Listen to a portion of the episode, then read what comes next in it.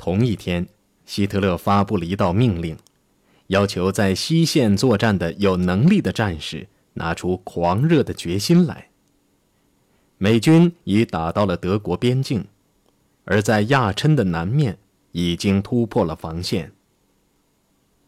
就我们这方面而言，不会有大规模的战事了。我们所能做的，就是死守阵地。看来希特勒只是号召死守本土，实际上却是一条奸计，目的在于愚弄敌人。他怀疑在最高统帅部内，敌人安有探子，探子对所有命令都很熟悉。当然了，这个探子不是别人，正是超级机密。定期的最高级会议一结束，希特勒便请了四个人进入内室，也就是新的会议室。走在前面的是凯特尔和约德尔，接着是参谋总长古德里安和戈林的代表克莱佩将军。正当他们在低声猜测元首有什么令人惊奇的事告诉他们时，希特勒弯着腰进来了。由于第三次心脏病发作，他仍脸色苍白、精神倦怠，他失神的闭眼，水汪汪的，嘴巴也很松弛。他朝约德尔点了点头，约德尔简要的把情况说了一番。他们的盟友已不是被消灭，就是已经或正在试图转向。武装的陆军总数达九百多万，但在过去三个月中，伤亡就达一百二十多万人，几乎半数是在西线。东方出现了短暂的间歇，因为苏联的夏季攻势似乎已经结束，但是。在西线，我们正在阿登山脉受到一次真正的考验。这是在比利时和卢森堡境内的最后一个丘陵地区。早在第一次世界大战期间，以及在一九四零年，德军就是通过这条大路取得胜利的。一听到阿登山脉，希特勒便又立刻活跃了。他把手一挥，喊道：“别提了！”室内鸦雀无声。末了，还是希特勒自己开口：“我已经做了一个重大决策，我要反攻。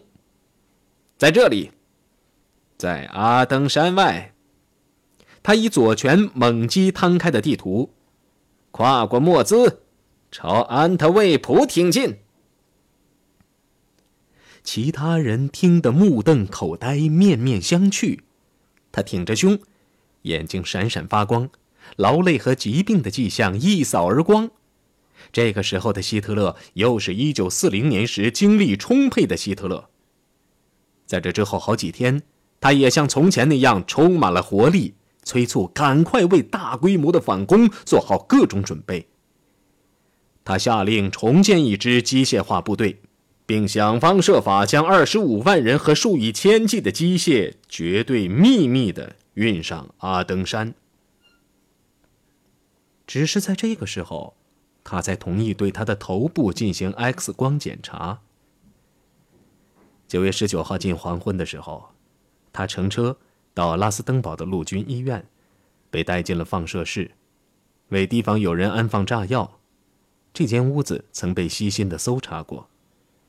检查完毕后，他又去看望受伤的军官们。这次看见施蒙特即将死亡的惨象，他流了泪。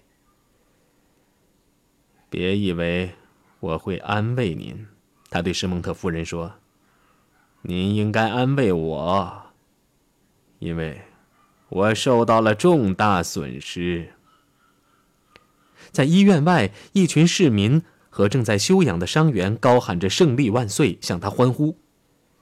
看见他们的元首，这也许是第一次，他们会如此激动，这是可以理解的。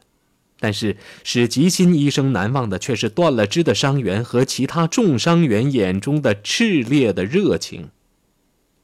第二天上午，吉辛与莫雷尔一起检查了三张 X 光底片。莫雷尔把甲骨当作漏管，使吉辛大吃一惊。此后，他们每天都到地堡内检查病人。吉辛注意到，在灯光的照射下，希特勒的脸上出现了一种奇特的。淡红的色泽，后来因为胃痛难忍，希特勒坚持要服用莫雷尔医生开的黑药丸，一服就是五六片。由于剂量继续增大，吉辛医生很是关切，便开始小心地进行询问。林格把药瓶拿给他看，药瓶上的说明书写着：消毒丸，科斯特医生，柏林，番苯鳖浓缩丸，零点零四，浓缩颠茄片，零点零四。吉辛大为震惊，希特勒一直在服用两种毒药，番木鳖碱和阿托平。他的身体越来越虚弱，心脏病几次三番发作。他的易怒和怕光，他的沙哑喉咙和皮肤淡红怪色等，究其原因，或许就在于此。两次心电图都出现了 T 型波，这可能是动脉硬化或高血压。但是不管是何种情形，由于他还有其他疾病，这情况都是够吓人的。在定期检查的时候，希特勒又向吉辛医生诉说他肠胃不适。哎呀，痉挛的厉害，有的时候忍不住要喊出声来。九月二十五号，在再次为他诊治后，吉辛偶然在地堡外看见他的病人。奇怪的是，在阳光下，希特勒的皮肤不是呈红色，而是黄色，眼睛也开始变黄。显然，他患了黄疸病。由于一整晚痛苦难忍，第二天早晨，希特勒竟下不了床了。他的秘书、副官和仆人全都惊惶不已。谁也记不得元首有过起不了床的情况。不管病有多重，他谁也不想见，也不想吃饭。根舍焦急地对荣格说：“元首如此坐卧不安，如此冷漠，他从来没有见过。”连东线如此危急的局势也打不起他的精神来。莫雷尔让他整天卧床，但他坚持要起身让吉辛医生检查。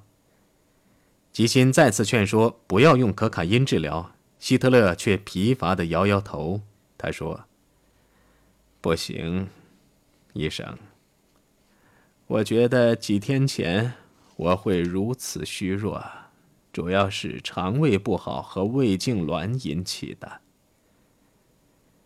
吉辛犹豫了，他告诉希特勒要保重，否则身体会再次崩溃。在出去的时候，他取了一瓶莫雷尔医生的黑药丸，并拿给塞尔巴赫医生看。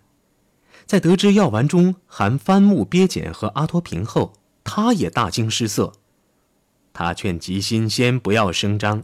等与伯兰特医生磋商后再说。与此同时，莫雷尔下令不让别的医生给希特勒诊治。二十七号，吉辛前来为元首诊治的时候，林格把他赶了出去。连从柏林赶来为元首诊治漏管的埃肯教授也被拒之门外。在以后几天里，莫雷尔竭力将他的病人和其他医生隔离开来。他坚持己见，说元首没有患黄疸病，更可能是急性胆囊炎。在这段时间，希特勒的体重减轻了六磅，他痛苦难忍，卧床不起。他不吃不喝，对前线的战士兴趣淡薄。偶尔，他也想见见他的秘书，但一见之后，又几乎立即叫他们走开。荣格回忆说：“这事叫我绝望。”他原可大笔一挥便可阻止这一悲剧的，可是他躺在床上，对什么事情都没有兴趣，用疲乏的目光望着周围的一切，而他周围的一切都成了地狱。我似乎觉得他已经突然醒悟到，大脑的力量和意志都已经罢了工，一切是多么的没有意思。他刚躺下便说：“我再也不想干什么事了。”希特勒精神萎靡不振，肉体的痛苦并非唯一的原因。在措森的陆军司令部的保险箱内，又出乎意外地发现了不少暗杀的罪证，牵涉到一大批陆军领导人，这使元首大受打击。在他的贴身人员中，有些人觉得使他精神崩溃的原因这件事情居多，黄疸或胃痛居少。二十九号，布兰特医生回到了狼穴，对最终能有机会揭露莫雷尔这个江湖术士的真面目，伯兰特很是高兴和热心，并于当天下午进到了希特勒的房间。起初，希特勒对伯兰特的指责很认真，但莫雷尔说自己并没有半点做错，元首对此也心悦诚服。如果消毒丸在希特勒身上产生了副作用，那是由于他自作主张增加剂量。伯兰特很是悲伤，揭露莫雷尔一事只好由他的同事们去完成了。哈塞尔巴赫找到了包曼，包曼这个人为医者绝不可与之为伍，因为几个月以来他一直处心积虑，想方设法要搞掉伯兰特。他把伯兰特看作是施佩尔的间谍，面对施佩尔对元首的阴险的影响，必须不惜一切代价予以削弱。在客气地听完哈塞尔巴赫的诉说，并对药丸之说表示震惊之后，保满立刻去找希特勒，并告诫元首，为了达到自己的目的，伯兰特与哈塞尔巴赫和吉辛等人正在努力毁灭可怜的莫雷尔医生。除了莫雷尔一个人之外，没有一个医生被允许去看希特勒。看来饱满已经取胜。十月一号黄昏的时候。林格给吉辛挂了个电话，说元首头疼得很厉害，叫他立刻到他那里去。元首穿着睡袍躺在简朴的床上，见到吉辛进来，他把头往上抬了抬，以示问候，但他的头立刻又跌回枕上。希特勒目光空虚，毫无表情。他说头胀痛的不行，也不能用左鼻孔呼吸。吉辛在床边坐下后，希特勒突然改变了话题。他问道：“医生，消毒丸的事，你是怎么知道的？”吉辛做了解释。希特勒皱了一下眉头：“你怎么不直接来找我？你不知道我非常信任你。”吉辛医生觉得全身发冷，倒不是因为室内冷气过冷，他急忙解释说：“是人家不让他来。”希特勒一耸肩了之。吉辛认为他的肠胃病是翻木鳖碱所致。希特勒又耸耸肩了事。他说：“类似情况他有过多次，只是没有这样严重罢了。长期不断的忧虑和发怒。”使我不得安宁。为了德国人民，我不得不日夜思考和工作。他已经觉得好多了，用不了几天便可以下床了。你把莫雷尔吓了一大跳，他吓得脸色发白，忧心忡忡，还责怪自己。不过我已经说服了他。我自己历来就相信，简简单单的药丸便能吸收我肠子里的气。每次吃后，我都觉得很舒服。吉辛解释说：“舒服的感觉是幻觉。”希特勒插嘴说：“你说的也许不错，但这药吃了也没有坏处。在过去一个月中。”由于我神经高度紧张，肠子反正都会痉挛的。七月二十号的事，有时还在我身上有所反应。迄今为止，我还有将这些藏在心里的毅力。现在呢，它已爆发了。吉辛的诊断是他患了黄疸，但希特勒却矢口否认。不，你是想把我变成你的胆囊炎病人？来吧，你检查检查我的胆囊吧。他把被单往后一卷，让吉辛进行检查。这是吉辛第一次为他的病人做全身检查。他检查了希特勒的神经反应、腮腺以及身体的每一个部分。吉辛满意了，例如关于元首的性器官有缺憾的谣传。纯属误传，他的性器官正常而完整，至少还有两名医生为希特勒做过全身体格检查。莫雷尔医生发现他的性器官完全正常。元首当权后不久，柏林西头医院的一位医生也为他检查过，情况相同。这位医生曾听人说过希特勒有同性恋的倾向，便特别注意他的阴茎和睾丸。希特勒对检查的每个过程都入了迷，再次成了学医的学生。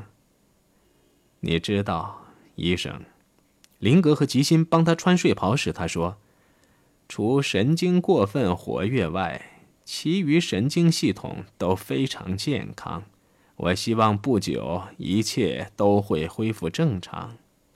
说着说着，他似乎陷入一种虚假的幸福感中。对吉心为他解除痛苦，他表示感谢。现在命运又派遣你去打探出这个消毒丸的事情，使我免受更进一步的破坏，因为。要不是你，我身体复原后还会服用这药的。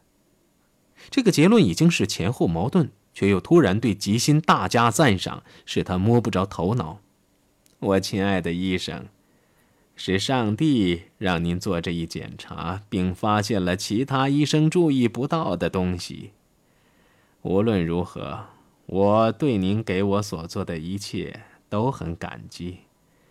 我将一如既往的忠实于您，尽管您攻击了莫雷尔。对您所做的一切，我再次表示感谢。他抓起吉辛的双手，紧紧地握着，要求再来一剂可卡因那个东西。治疗后，元首立刻腹泻。他说他的头脑慢慢清醒了，不久便可以下床了。但他说话的声音弱了下去，眼睛转动着，脸唰的一下全白了。吉辛连忙给他号脉，脉既弱又快。我的元首，您没事吧？没有回答。希特勒已经昏迷过去。吉辛四下里瞧了瞧，没看见人。林格已开门去了。有人敲门，吉辛猛然醒悟到，希特勒是死是活，全靠他是否开恩了。躺在他眼前的是一位暴君。他对人民的了解是很不够的。他在日记中写道：“在那个时刻，我真不想让这样一个人活着，不想让他再完全按自己的主观愿望去操人们的生死大权。”在内心的某种愿望的驱使下，他将一根药签伸进可卡因，再有一剂便可能致命。瓶内。用刚才使他昏过去的药物，迅速地洗涤他的鼻孔。吉辛洗完他的左鼻孔后，有个声音吓了他一跳：“还要多长时间才能治完？”那人是林格。